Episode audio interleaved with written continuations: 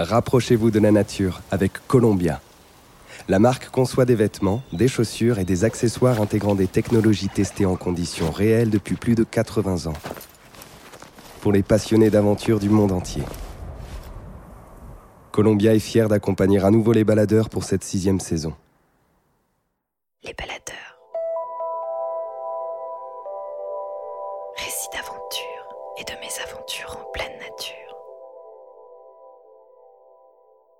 Podcast du média Les Others. Rendez-vous sur notre site lesothers.com, l e pour découvrir notre magazine papier, la carte méthode recto verso pour organiser vos aventures en France et tous nos autres formats.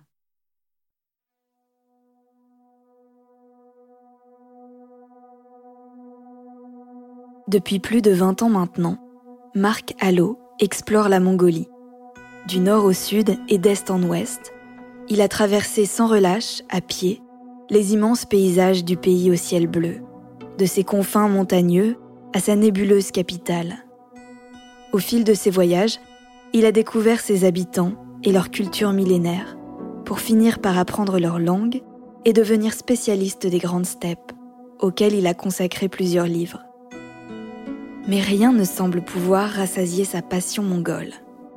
Et après en avoir fait le tour, c'est par un voyage immobile qu'il a voulu approfondir son amour du pays.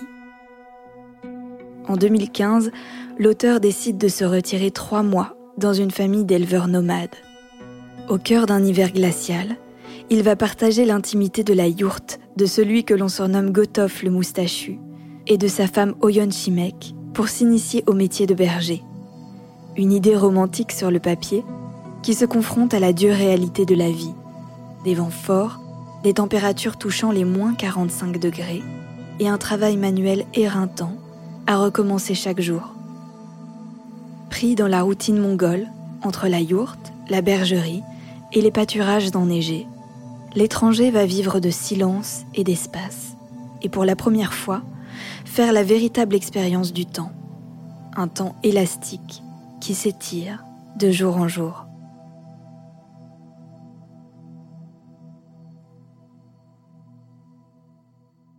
Depuis l'adolescence, je développe une passion folle pour la découverte que permet le voyage à pied.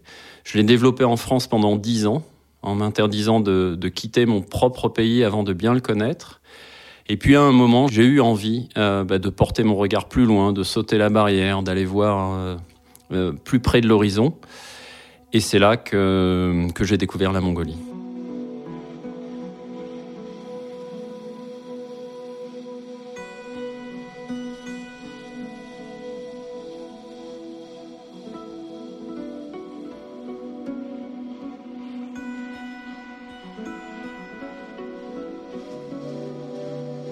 Partir de 15-16 ans, je me suis mis, avec mon ami d'enfance Laurent, à marcher un peu partout en France. Nos plus grandes émotions, nous les avons connues dans le Massif central, qui ne sont pourtant pas de hautes montagnes, mais dans laquelle on ressent euh, à la fois l'isolement, la solitude, euh, la puissance des montagnes quand même, et il y a une sorte de d'îlot, de, de rocailles, de vent, d'herbe au milieu de ce massif central. Et c'est l'univers des Causses, les plateaux calcaires. Alors on connaît tous le Causse du Larzac. On connaît un peu moins le Causse Méjean, qui est le Causse le plus montagnard. Et donc je découvre le paysage de ce Causse, un paysage qui, qui ne doit pas s'aboter à euh, au charme d'une forêt ou d'un bosquet, mais simplement au déploiement de l'herbe sur des collines. Il n'y a rien d'autre sur des kilomètres.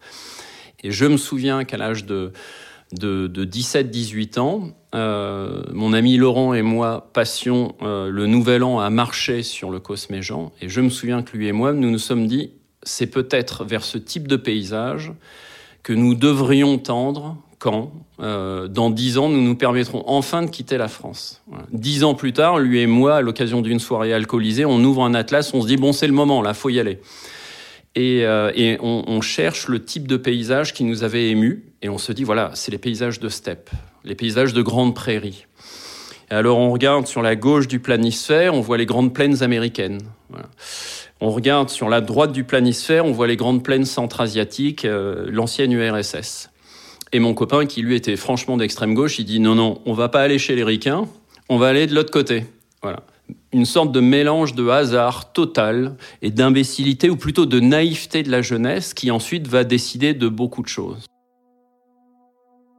Une fois que le choix fut fait de partir en Mongolie, euh, mon ami Laurent et moi avons euh, mis sur pied euh, un itinéraire qui était assez simple. Nous avons dessiné sur la carte de la Mongolie une grande traversée d'est en ouest sur 2000 ou 2300 km ou 2500 km. La marche a eu le privilège pour nous de nous plonger durant six mois dans cette dans cet inattendu, dans cette inconstance, dans cet imprévu, qui a fait euh, qui a rendu ce voyage très très beau. Évidemment, c'était difficile, euh, mais ça a été rendu bien plus simple et bien plus joyeux par la rencontre avec les habitants. Ce, premier voyage, effectivement, il est, euh, il est si marquant pour moi qu'au retour, je ne rêve que d'une chose, c'est retourner en Mongolie. Euh, qu'au retour, je ne rêve que d'une chose, c'est continuer de découvrir la culture que j'avais eu le, privilège de côtoyer pendant six mois. Euh, et donc, j'ai entamé, pour ainsi dire, des études sur la culture, l'histoire, la langue mongole, etc. Euh, et donc, une dizaine de voyages de 3 à 6 mois ont suivi. Et ces voyages, en fait, ont été comme des, euh, euh, comme des escales pour le marin. C'est-à-dire que chaque voyage était une traversée qui m'apportait énormément d'émotions, mais chaque voyage était aussi une pause. Voilà. De même que lorsque j'étais en France et que je reprenais mon travail d'éditeur à Transboréal, euh, je continuais matin et soir de lire, euh, d'accorder plusieurs heures par jour à la lecture, à la découverte de, l'histoire et de la culture mongole. Si bien que finalement, même entre chaque voyage, je continuais de maintenir le lien et d'approfondir mes connaissances. Après euh, une quinzaine ou une vingtaine d'années consacrées à parcourir la Mongolie d'est en ouest, du nord au sud à pied, euh, j'ai ressenti euh, un manque. Euh, durant des années, j'avais côtoyé des gens l'espace d'une soirée, l'espace de quelques jours, et jamais je n'avais pu finalement m'imprégner de leur intimité. Jamais je n'avais pu lier d'amitié ou de, de liens suffisamment forts pour que, en les quittant, j'ai l'impression de, de, vivre un déchirement. Et donc je, tenais à euh, découvrir ça, je tenais aussi surtout à comprendre comment une petite famille, un père, une mère et, leur, euh, leur, enfant d'un an et demi, arrivent à traverser l'hiver, l'hiver sibérien ou l'hiver mongol. Et malgré 20 années de lecture, toutes ces connaissances, toutes ces émotions, je ne les avais pas. J'étais à deux reprises déjà passé dans le village de Malchin, dans l'ouest de la Mongolie, à 1300 km de la capitale Ulaanbaatar. Euh, c'est un tout petit village montagnard qui est très peu peuplé. Les gens y vivent plus que modestement. Euh, j'y avais donc deux ou trois amis. Euh, j'ai fait appel à eux en leur disant, voilà, après tout ce temps passé dans votre pays, j'aimerais bien séjourner le temps d'un hiver chez une famille d'éleveurs nomades. Et en deux temps, trois mouvements, ils ont trouvé une famille. Et voilà qu'un beau jour, après euh, euh, X heures d'avion jusqu'à Ulaanbaatar, puis euh, deux ou trois jours de bus depuis la capitale vers le petit village de Malchin, on me prend en charge et on me conduit chez cette famille avec qui je n'avais jamais échangé le moindre appel, le moindre message Internet. Je connaissais seulement depuis quelques jours le nom de Gotov, le père de famille, et tout le monde me disait ah, tu verras Gotov, c'est un gars bien, il ne boit pas. Et puis, euh, il est amusant, il a une moustache. Voilà, tout le monde l'appelait Gotov le moustachu. Et j'entendais parler de lui jusque dans la capitale, à 1500 km d'où il était, j'entendais parler de sa moustache, puisque en Mongolie, vous logez toujours dans les réseaux de gens qui vous connaissent, etc. Et donc en Mongolie, je, à Ulaanbaatar, dans la capitale, je logeais chez des gens qui étaient issus de ce village. Et tout le monde me parlait de ce personnage-là.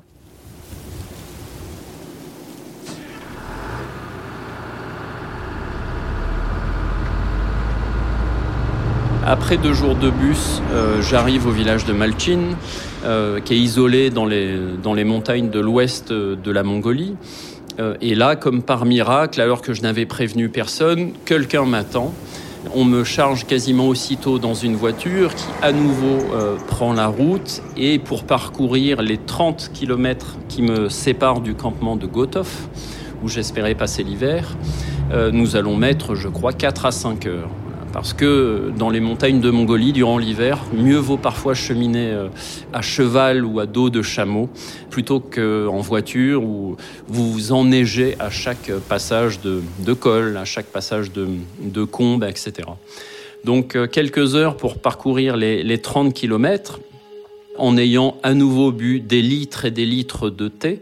Euh, c'est la tradition de l'hospitalité mongole qui le veut. Avant même que l'hôte euh, qui vous invite chez lui vous adresse la parole, souvent, symboliquement, il vous euh, demande de vous asseoir, de prendre votre temps, de vous reposer, et il vous sert ce thé, euh, preuve dans son esprit de l'importance de vous réhydrater, de, que vous vous sentiez bien avant de, vous adresser la parole. C'est donc tout ça qui m'arrive avec, avec un enchaînement assez étonnant jusqu'à mon arrivée sous la yourte de Gotov. La voiture repart et c'est parti. Euh, Gotov me dit euh, il paraît que tu veux rester à la maison. Oui. Euh, qu'est-ce que tu veux faire? Bah, Vivre avec vous, travailler avec vous. Ça l'étonne, mais. Et, et, il me dit combien de temps veux-tu rester? Je lui demande trois mois, c'est possible? Et il me regarde avec une certaine incompréhension et il me dit mais pourquoi ça ne serait pas possible?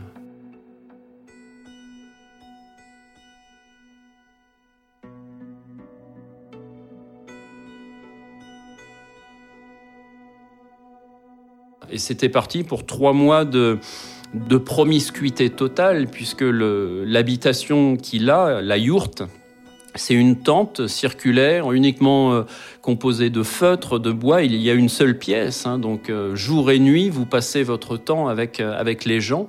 C'était une yourte toute petite hein, qui faisait une, quinzaine de mètres carrés. Il faut apprivoiser les gens, il faut se laisser apprivoiser, il faut mettre de côté toutes ces exigences de confort, d'intimité, et puis prendre sur soi. La yourte de Gotov, il faut l'imaginer dans un cirque rocheux qui la protège des vents du nord. Il faut imaginer que c'est une tente minuscule qui est euh, soufflée, euh, constamment brossée par le vent et la neige, et elle s'adosse à une toute petite bergerie en rondins de mélèze dans lesquelles s'abritent les 200 chèvres et brebis de Gotov et de son épouse, et puis une douzaine de vaches euh, maigrelettes et cette toute petite entité vitale, c'est une famille qui s'en occupe. Euh, c'est une famille qui y passe l'hiver. C'est une famille qui s'y chauffe, qui y cuisine, qui effectue des rituels. Et puis c'est aussi un lieu de retrouvailles. Arriver chez quelqu'un que vous ne connaissez pas, m'y installer sous la yourte en me disant euh, que les trois prochains mois je vais vivre avec eux, a de quoi effectivement euh, m'inquiéter quelque peu. Euh, toutefois, et c'était le cas chez Gotov, c'était le cas chez Oyun Shimek, mais c'est le cas chez beaucoup de Mongols, ces gens-là ont une capacité au, contact physique, à la chaleur humaine, euh, à la relation humaine, qui rend souvent les moments bien plus chaleureux et bien plus vite que chez nous. Voilà, la Mongolie est un pays merveilleux, euh, peuplé de gens qui ont beaucoup d'humour et qui vous rentrent dedans régulièrement pour vous tester. Euh, il faut faire preuve d'autodérision euh, et de patience dans ce pays. Donc c'est une très bonne leçon que de passer du temps avec ces gens-là. C'est en mongol que je communique. la Mongolie a un privilège formidable. Dès que vous quittez la campagne, personne ne vous comprend si vous ne parlez pas mongol. Je dis privilège parce que finalement, ça vous force à se mettre à l'aune euh, de la langue, euh, des mœurs, des habitudes mongoles. Euh, ça force tout le monde à faire un effort. Et lorsque vous venez d'Occident et que vous êtes habitué à ce que tout le monde vous comprenne, c'est très sain. Et moi, en tant que jeune homme en, construction, lors de mes premiers voyages, c'était finalement très enrichissant de ne pas être compris. Et c'était à moi de faire l'effort. C'était à moi, finalement, comme, euh, comme un, un, immigré récemment arrivé en France, d'apprendre une langue, de devoir euh, constamment être compris, voire mal compris, etc. Donc tout ça était très, très riche. Gotov, c'est une sorte de d'Hercule dans un vêtement d'enfant. C'est une sorte de, de titan, pas grand, mais le bonhomme où on se dit bon, lui, euh, il est solide. Lui, rien n'en viendra à bout. Euh, donc ça, c'était ça, c'était assez beau de, de voir ce, personnage qui est pourtant euh qui marche lentement, euh, qui s'exprime peu euh, et qui s'exprime lentement, euh, qui prend le temps de chaque chose, qui prend le temps de répondre aussi, tandis que moi je suis plutôt impulsif et, et nerveux, dynamique. Lui, au contraire, est quelqu'un qui me, qui me calmait beaucoup. Gotov, ça a été quelqu'un qui m'a, qui m'a toujours surpris, donc par son endurance, par sa, son aptitude au travail, euh, et en même temps euh, par sa joie de vivre. Gotov, c'est lorsqu'il rit, c'est, vous avez l'impression de voir un enfant qui rit. Et il était beau cet homme à, à regarder quand il riait, parce qu'il était secoué de partout. Le matin, j'ouvre, la porte de la yourte euh, et là, euh, comme si euh, j'avais loué une villa avec vue sur la mer, je vois s'étendant devant moi un moutonnement de collines quasiment jusqu'à l'infini. Et puis subitement, les collines s'arrêtent comme si elles tombaient dans la mer. Et là, une vaste étendue plate, entièrement couverte de glace. C'est un lac, un lac absolument immense ce paysage qui est entièrement couvert de neige, parce que l'hiver cette année-là, particulièrement enneigé, particulièrement froid, euh, le paysage est donc entièrement blanchi, entièrement pur, au moins au début de l'hiver. Et il faut imaginer que les trois mois d'hiver, ce que les Mongols nomment le cœur de l'hiver, décembre, janvier et février, sont des mois qui sont particulièrement illuminés, particulièrement ensoleillés.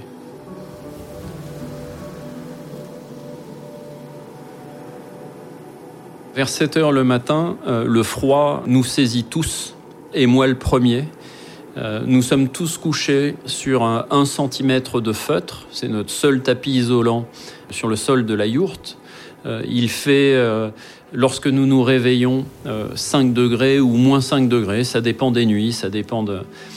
Et là, ben, courageusement, Oyun Chimek se lève, la mère de famille se lève, immédiatement elle saute dans ses vêtements, euh, et immédiatement, son premier geste, euh, c'est d'ouvrir la porte du poêle euh, et de, de le, d'y rallumer le feu. Euh, on le gorge de, de bouse séchée combustible, et puis très vite la température de, la yourte euh, remonte. Euh, moi, dès le réveil, je me lève et immédiatement il faut s'habiller. Première chose, je passe deux épaisseurs de vêtements, des chaussettes, je remets mes bottes que la veille au soir j'avais laissées près du poêle, en espérant qu'elles accumulent un peu plus de, chaleur qu'à l'extérieur de la yourte. Euh, immédiatement, je passe le bonnet, euh, deux à trois épaisseurs de veste, euh, et ensuite je, je m'attaque à l'alimentation des vaches. Ça va me prendre une grosse demi-heure. On prend quelques, quelques coups de museau, quelques coups de corne, et puis il est temps de boire le thé. Euh, L'atmosphère sous la yourte s'est réchauffée. Euh, Oyun Shimek, elle n'a pas arrêté. Elle a relancé le feu. Elle a fait un premier thé dont elle a rempli le thermo. Ce thermo va être avalé en quelques minutes, tellement nous avons tous froid. Euh, et ensuite, éventuellement, elle en refait du thé euh, et elle va jeter dedans euh, un peu de, tsampa, de farine d'orge grillée. Euh, la tsampa, c'est l'aliment euh, des pauvres ou des gens modestes dans toute la zone tibétaine et dans toute la zone mongole.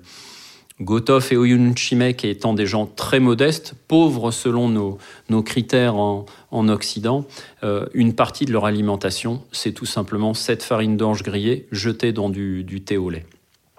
Une fois que nous avons ça dans le ventre, c'est une sorte de, pâté, de purée, de, bouillie euh, pour, euh, pour enfants. Mais une fois, que, une fois que nous avons ça dans le ventre, la journée peut commencer. Et à ce moment-là, nous sortons vraiment. Et on sait qu'on ne reviendra sous la yourte que dans quelques heures. C'est la raison pour laquelle le matin, la première chose à faire, c'est accumuler de la chaleur.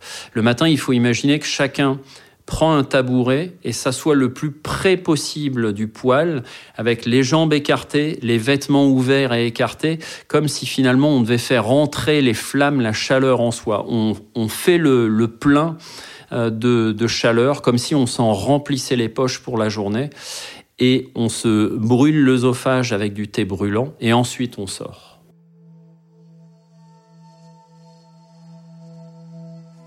10 heures du matin sonne, Gotov considère qu'à cette heure-là, le soleil réchauffe l'atmosphère. Faut le dire vite, euh, mais effectivement, il ne fait plus que moins 15 ou moins 20 degrés.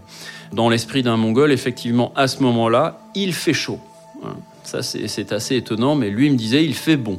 Il me confie les bêtes. Euh, et me voilà parti euh, derrière 250, 200 ou 250 moutons et chèvres.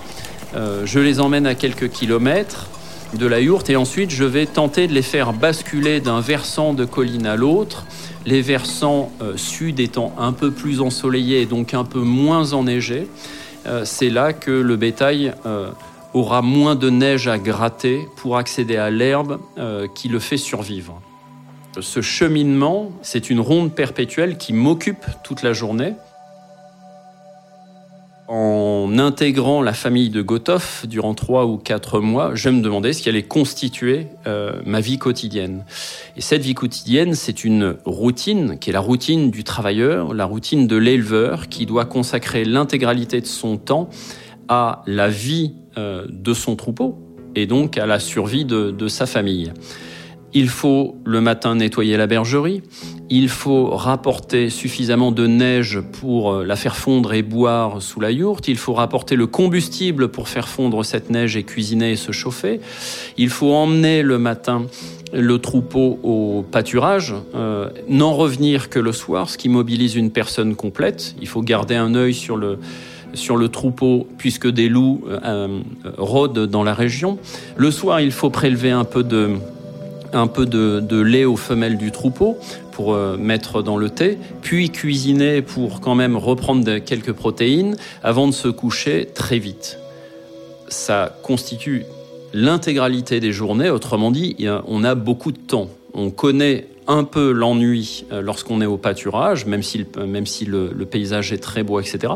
Mais on s'aperçoit que les journées sont construites autour de quelques événements seulement, et des événements totalement routiniers je vais euh, euh, toucher du doigt euh, l'élasticité du temps, l'ennui aussi parfois, parce que la, solitude, quand il fait très froid, est, parfois difficile à supporter.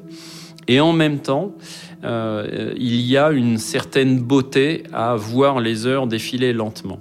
Et en même temps, le soir arrive et là, on est content de rentrer à la yourte parce que on va se chauffer, on va s'alimenter, on va enfin laisser le bétail et ne plus s'occuper que de soi. Il faut imaginer que quand vous êtes seul au troupeau, au pâturage avec le troupeau, vous êtes constamment à euh, le suivre, à le diriger, à le guider, à le rassembler. Tandis que le soir, vous arrivez sous la yourte et vous ne vous préoccupez plus que de vous, devant un bol de soupe, en discutant avec, euh, avec la famille qui vous accueille. Ça, c'est une grande joie et c'est une joie presque primaire. J'ai l'impression d'être un ours qui rentre à la tanière. J'ai besoin de chaleur, j'ai besoin d'alimentation, j'ai besoin de viande, j'ai besoin de refaire des forces et de me, de me reposer en attendant le lendemain qui sera une énième répétition euh, de ce, de, de ce schéma. Arriver le soir après, euh, après une journée de garde euh, auprès du troupeau, euh, c'est avoir froid, c'est surtout avoir faim, avoir besoin, de, avoir besoin de calories. Heureusement, Oyun Chimek est là. Oyun Chimek prépare un petit plat pour la famille, le seul repas chaud véritablement de la journée. Le matin, j'avale un peu de tsampa ou quelques beignets et des litres de thé au lait. Euh, puis le midi, rien. L'après-midi, rien. Pas de petit goûter comme j'en ai l'habitude euh, en, France. Et le soir, enfin, ce repas qui se compose d'une soupe avec des pâtes que nous euh, confectionnons nous-mêmes sur le, sur, le, sur le poêle. et puis quelques morceaux de, de viande de mouton bouillie avec une pincée de sel. Rien d'autre tous les jours une soupe de mouton avec des pâtes et une pincée de sel, tous les soirs et lors euh, des jours de fête, un repas chaud euh, supplémentaire le midi. Et qu'est-ce que c'est? Soupe de mouton avec des pâtes de la, et, une pincée de sel. Jamais rien d'autre. On vous sert un repas qui en apparence est spartiate, mais qui est totalement savoureux. Et il faut imaginer, quand vous avez eu faim et froid la journée, eh ben, ce repas, il vaut, euh, il vaut de l'or. On imagine toujours les, soirées sous la yourte en Mongolie comme occupées par des contes, des légendes. Gotov, lui, dispose d'une vieille télé qui, est en panne durant quelques semaines, puis, hélas, qui est réparée. Euh, une télé qui nous permet de meubler bien différemment les soirées, une télé qui nous donne accès, malheureusement, euh, à toute la production de films de kung-fu de, Hong Kong. Euh, et donc, alors que lorsque j'imaginais ce séjour immobile sous la yourte, j'imaginais des nuits calmes passées à écouter ou à entendre le vent, à entendre l'aboiement des chiens qui gardent le campement, à entendre le, le, bêlement des, brebis euh, dans la bergerie voisine. Euh, j'imaginais tout ça, j'imaginais des nuits euh, calmes, j'imaginais des nuits longues. dès que la nuit, dès que l'obscurité tombe, j'imaginais que nous nous couchions.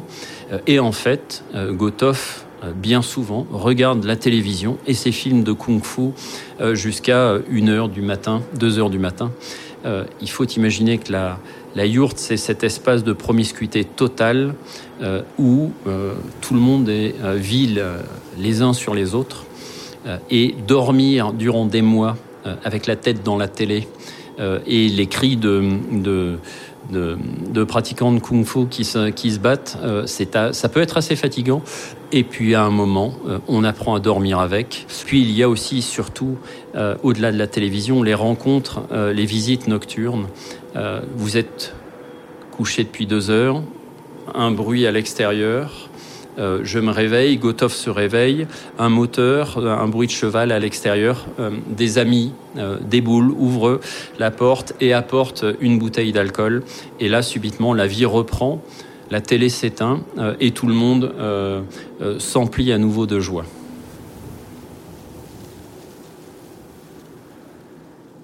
pas de rencontre possible en, Mongolie sans thé partagé.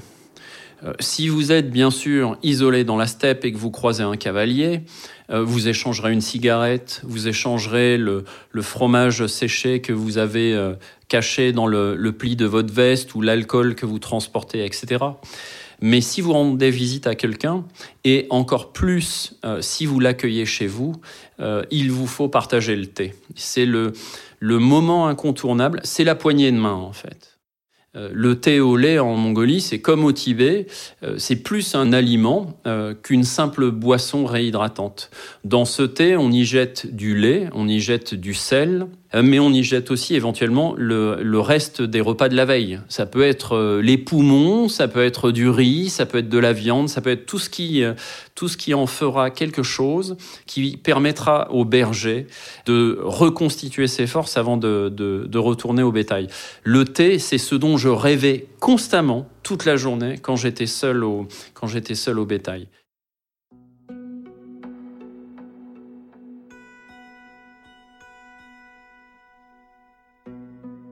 Une fois que le premier mois a passé, je connais quasiment chacun des gestes qu'il faut faire. Je ne les accomplis pas encore parfaitement, mais l'enseignement s'est fait, pour ainsi dire.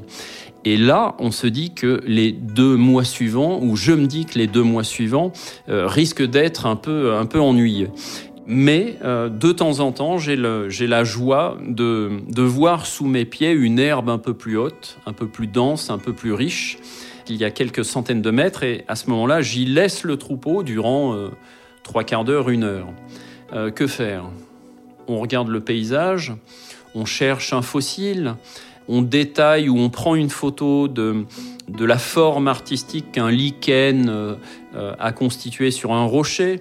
on s'émeut de la forme d'un buisson, de la forme d'un nuage passager. et ensuite, ensuite, on écoute le silence. Euh, ensuite, on, rajuste ses manches, on secoue un peu ses épaules pour que les manches descendent plus bas, on rajuste son bonnet, son cache-colle, etc. Et ensuite, ensuite, on va chercher en soi euh, des souvenirs, euh, des événements, on repense aux siens, et les heures passent, les heures passent comme ça. parfois teintées d'ennui, euh, parfois teinté aussi ou, ou agrémenté d'une courte sieste, mais, euh, mais le troupeau est là, il faut le surveiller, il ne doit pas se disperser. J'avais emporté avec moi un seul livre, Je n'avais pas emporté de musique ou quoi que ce soit. Je voulais être totalement disponible par, par mes cinq sens à la réalité mongole. Je ne voulais jamais m'en couper. J'avais juste apporté un livre en me disant on ne sait jamais. Et effectivement, euh, j'ai apprécié la lecture de ce pavé que j'avais pris. C'était Les Misérables de Victor Hugo, que certainement je n'aurais jamais eu le courage de lire ici, euh, tellement le, tempo de notre, de notre vie est peu adapté à, la lenteur et aux digressions de ce récit. Et en même temps, là-bas, ça a été une plongée merveilleuse dans, dans, dans cette œuvre. La lecture, c'était aussi euh, pour moi un moyen de, combler le, manque de culture qui marque la vie quotidienne à la campagne en Mongolie. Certes, vous avez accès à une, culture qui n'est pas la vôtre. Euh, certes, vous avez accès à un mode de vie qui n'est pas le vôtre, etc. Euh, mais parfois, les discussions avec des, avec des, des éleveurs, etc., sont un peu répétitives, un peu lassantes, etc. Et donc, c'était d'une certaine manière l'échappatoire dont j'avais besoin euh, lors de mes journées solitaires au pâturage.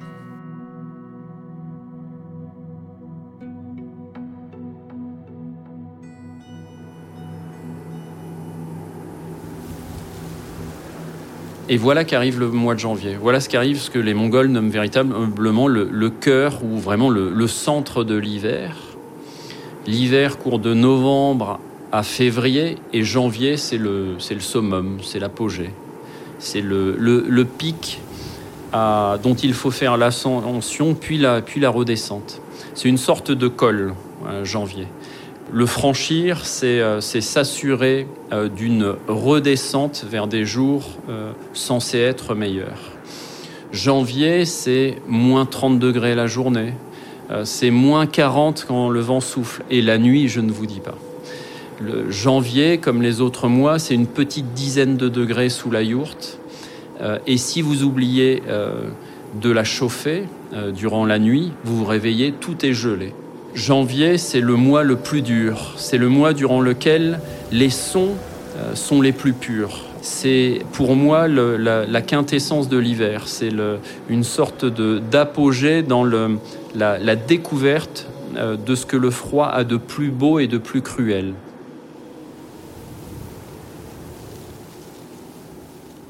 C'est en janvier que je me suis pris euh, à aimer les, moments de solitude euh, auxquels j'étais contraint tous les matins et tous les soirs.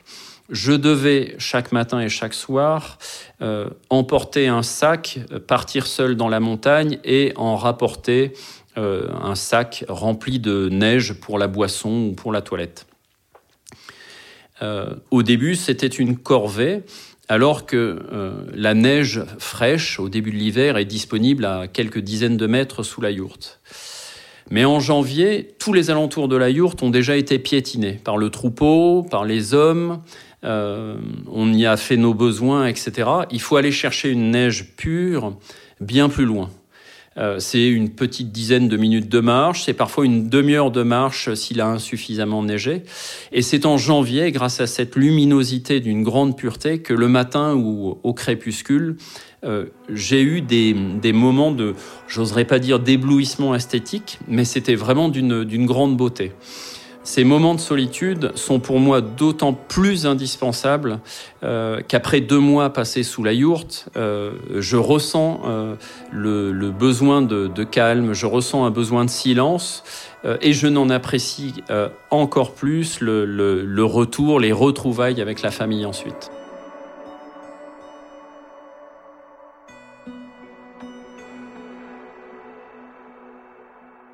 L'hiver semble interminable. Euh, en même temps, euh, l'hiver est ponctué de fêtes, euh, des fêtes communautaires et puis des fêtes familiales. La fête la plus belle, la plus intime, c'est peut-être celle du, du Tsaransar, le mois blanc, qu'en Occident nous connaissons sous le nom de Nouvel An chinois. Euh, à quelques jours près, le mois blanc mongol euh, se produit en même temps que le, nouvel an chinois, puisque c'est le nouvel an lunaire, euh, et donc le passage d'une année à l'autre avec une tension vers cet événement et ensuite une redescente progressive. Tension parce que chaque famille va devoir accueillir des visiteurs, qu'ils soient amis, qu'ils soient collègues de travail ou qu'ils soient parents. pour accueillir ces gens-là, il faut beaucoup d'alimentation, il faut beaucoup d'alcool. Pour la première, on la produit. L'alimentation, l'éleveur nomade quasiment produit euh, la viande, le lait, etc. Mais il faut quand même acheter de la farine, il faut acheter de l'alcool, tout ça demande de l'argent. Donc il y a une tension qui s'installe dans la steppe parce que tout le monde fait des emplettes ou tout le monde a besoin d'argent pour faire des emplettes. Puis cet événement arrive, et là c'est absolument fabuleux. Euh, le matin de la nouvelle année, euh, après que les jours précédents, la famille ait nettoyé intégralement la, yourte euh, et que elle ait vu en moi l'intérêt d'avoir dans la famille quelqu'un de grand pour nettoyer les perches du toit de la yourte sans avoir à monter sur un tabouret. après cet épisode de nettoyage maniaque, euh, survient le premier matin, le nouveau, euh, le, matin du nouvel an.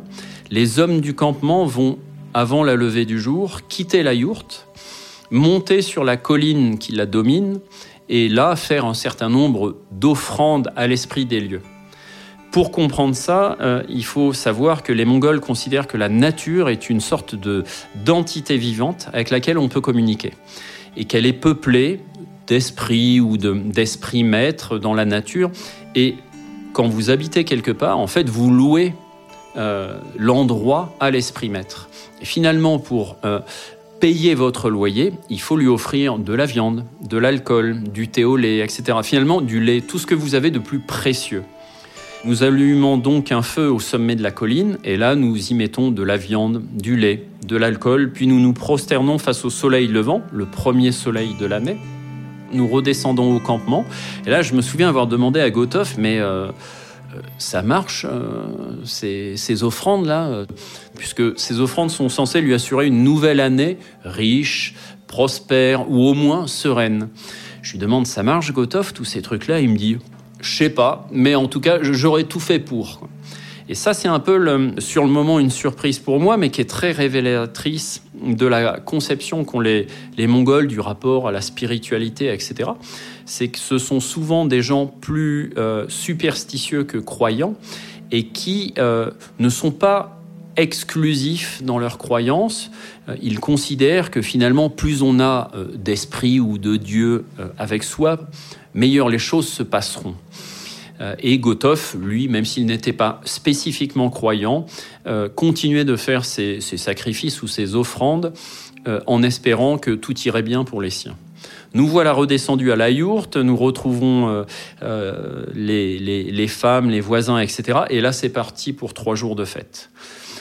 Et je me souviens avoir lu il y a très très longtemps un auteur, je crois que c'était Stanley Stewart, un écrivain voyageur anglais, qui disait quand les Mongols font la fête, le reste de l'Asie se barricade. Effectivement, ces trois jours de, fête tambour battant, bon là-bas, euh, tout de suite, on startine à la vodka. Euh, c'est un coup de gourdin, la vodka. Donc ça fait très vite monter l'ambiance, ça chauffe très vite les esprits et ça rend encore une fois les choses euh, très fraternelles. Car en Mongolie, on boit certes, mais on boit toujours en société, on boit toujours en groupe. et on considère que il faut savoir boire. Savoir boire, c'est euh, boire comme les autres, mais euh, aussi se tenir. Comme on dit de, quelqu'un qui est, devenu ivre, on dit euh, mal bolson, c'est-à-dire il est devenu animal. Voilà, il faut savoir boire pour rester digne, rester humain, et en même temps suivre le tempo de la fête. Voilà, ce qui est assez difficile. Et durant ces, jours de fête qui, qui donnent toute sa beauté au Nouvel An, euh, nous rendons visite et euh, euh, on nous rend visite. Nous rendons visite à toute la famille, à tout le réseau, etc. Et puis des gens arrivent constamment sous la yourte et nous étions jusqu'à une vingtaine à dormir par terre les uns contre les autres dans la quinzaine ou la vingtaine de mètres carrés de, la yourte là aussi, ça dit beaucoup de choses de l'étendue de la famille mongole, de l'étendue du réseau, etc. Et puis de, de la capacité qu'ont ces gens à euh, vivre en groupe et à ne considérer la vie qu'en groupe.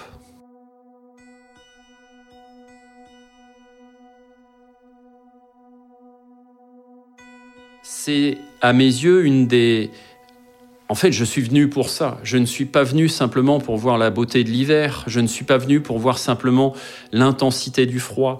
Je suis venu pour que mon regard se nuance, se teinte de nuances, s'enrichisse, s'épaississe de tout ce qui peut faire éventuellement ma connaissance du pays. Euh, c'est là pour moi une des, une des forces du voyage au long cours, c'est de de ne plus savoir vraiment ou complètement ou de manière radicale ce qui est bon ou ce qui ne l'est pas, ce que je trouve beau ou ce que je trouve détestable, dégoûtant, etc.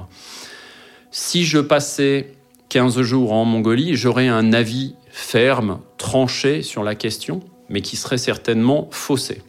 En y passant trois mois, mon avis ne cesse d'avancer, de reculer, de se transformer, d'évoluer, mais aussi de euh, se teinter des, subtilités de compréhension qui sont indispensables quand on étudie un pays.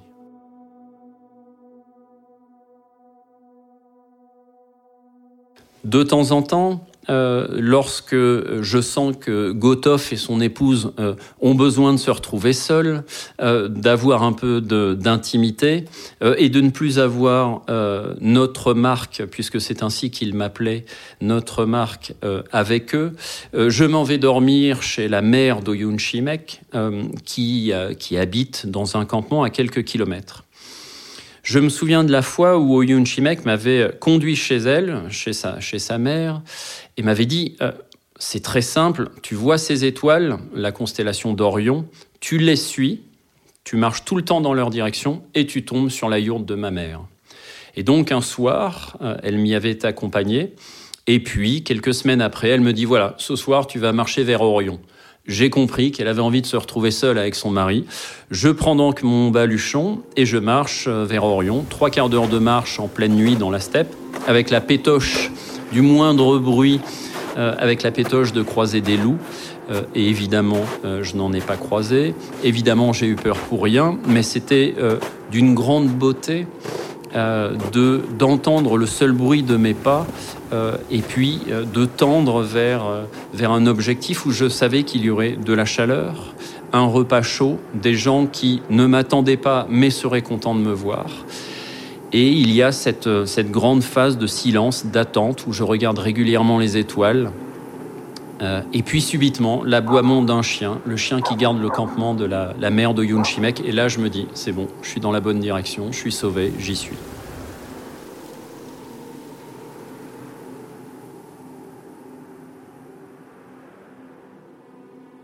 D'autres soirées moins joyeuses euh, ponctuent, le, séjour.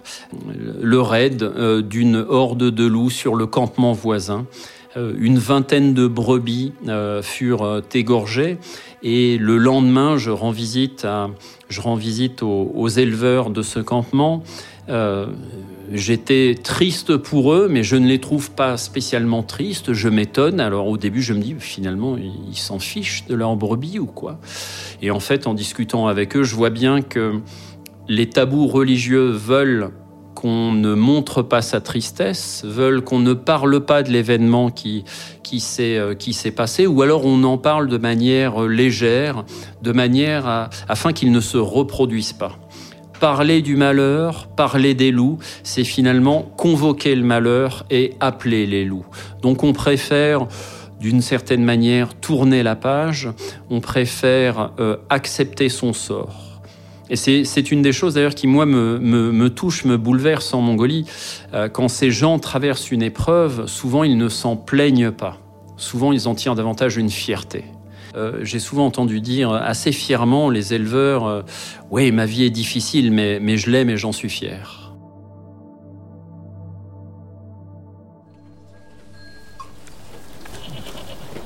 Des journées passées à, guider le, troupeau au pâturage. Euh, des journées passées à ses côtés à compter les heures qui passent. Des journées passées auprès des moutons et des chèvres, à les regarder, à détailler le paysage, à lire, à s'ennuyer durant des semaines, durant un mois, deux mois. Et puis, comme par magie, l'ennui qui, s'estompe en moi. Euh, comme par magie, les, journées qui me paraissent plus courtes. comme par magie aussi, je n'ai plus envie de lire, j'ai simplement envie de, de regarder le troupeau dont j'ai la charge. Comme par magie, je me sens de plus en plus proche euh, je ne dirais pas de, la roche, mais au moins des paysages, mais au moins des gens qui habitent euh, dans la région, mais au moins du, troupeau dont j'assure la surveillance.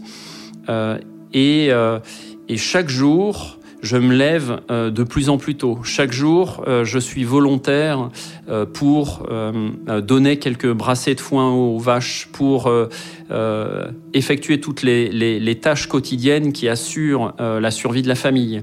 Euh, chaque jour, les, éleveurs euh, euh, me disent Ah, mais tu sais, jusqu'au village, on entend parler de toi. régulièrement, pour, me, pour blaguer, les voisines me disent Mais tu sais, toi, tu es ratou comme disent les Mongols, c'est-à-dire dur à la tâche. t'es es discipliné, etc. Tu feras un bon mari ici. On peut te, on peut te trouver une compagne, tu auras, moins, moins froid la nuit. Euh, et, chaque jour, je sens que euh, je sombre ou je fonds ou je me fonds à la réalité locale. Euh, chaque jour, je me sens, je ne dirais pas moins français, mais je me sens de plus en plus proche de la réalité que j'ai intégrée et que j'observe depuis plusieurs mois. Et effectivement, c'est peut-être la conséquence euh, de, euh, de la, euh, mon hyperactivité, mon besoin de d'occuper mes mains, mon besoin de d'aider la famille aussi, un besoin et puis un désir, c'est-à-dire qu'après deux mois passés à leur côté, je, je vois la difficulté qu'ils ont, je vois qu'ils n'ont pas d'argent ou quasiment pas d'argent, je vois que tout dépend du travail de leurs mains. Euh, et moins ils dorment, plus ils ont de chances de vivre, mais plus ils ont de chances de vivre alors difficilement ou en souffrant. Euh, je vois que tout est, tout est dur pour eux et j'ai envie de les aider et j'ai envie de travailler encore plus et donc je me démène à la tâche. Et cette tâche, ce, ce surmenage d'une certaine manière, cette hyperactivité, euh, me fait oublier l'ennui, me permet de remplir chaque minute. Euh, et, aussi me, finalement me rend euh, plus indispensable dans la famille parce que je suis capable euh, à ce moment-là de, de, prendre en charge telle ou telle tâche. et donc à ce moment-là, la mère de famille peut se reposer. Gotov, qui a terriblement mal au dos, peut lui aussi s'accorder quelques heures de repos.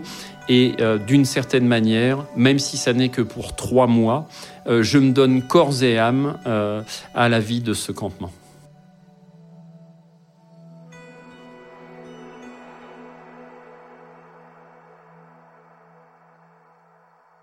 La lenteur euh, auquel, euh, auquel j'ai eu accès, lenteur des gestes, lenteur des discussions, lenteur des paroles, lenteur aussi avec laquelle les situations évoluent ou n'évoluent pas. Hein. Euh, la campagne, la vie à la campagne en Mongolie est souvent sclérosée, comme le disent les, les citadins mongols, et finalement enquistée, prise dans une, une routine qui l'empêche d'évoluer.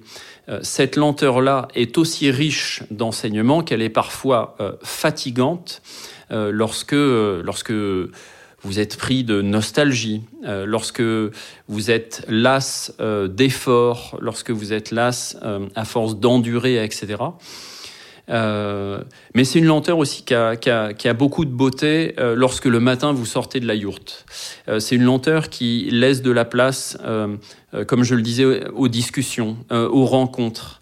le tempo est moins saccadé que chez nous, moins stressant. La vie quotidienne est, est assez différente. Maintenant, cette vie quotidienne, est-ce qu'elle est assez, est-ce qu'elle est très différente de celle d'un berger en France? J'en suis pas sûr. En fait, ça n'est pas tant la vie des nomades mongols qui est différente de la nôtre, c'est tout simplement leur vie pastorale qui est différente de notre vie quotidienne.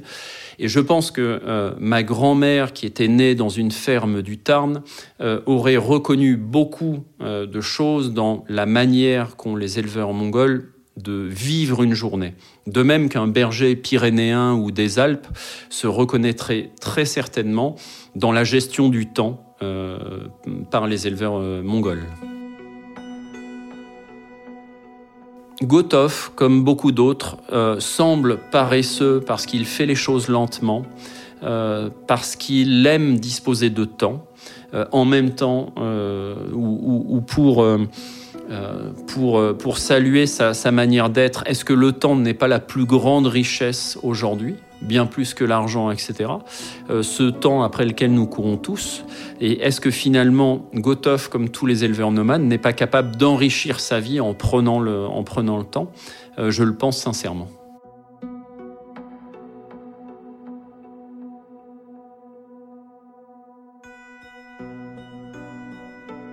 Après ce voyage immobile auprès de Gotov et d'Oyon Chimek, Marc Allo a retrouvé sa vie d'auteur et d'éditeur à Paris.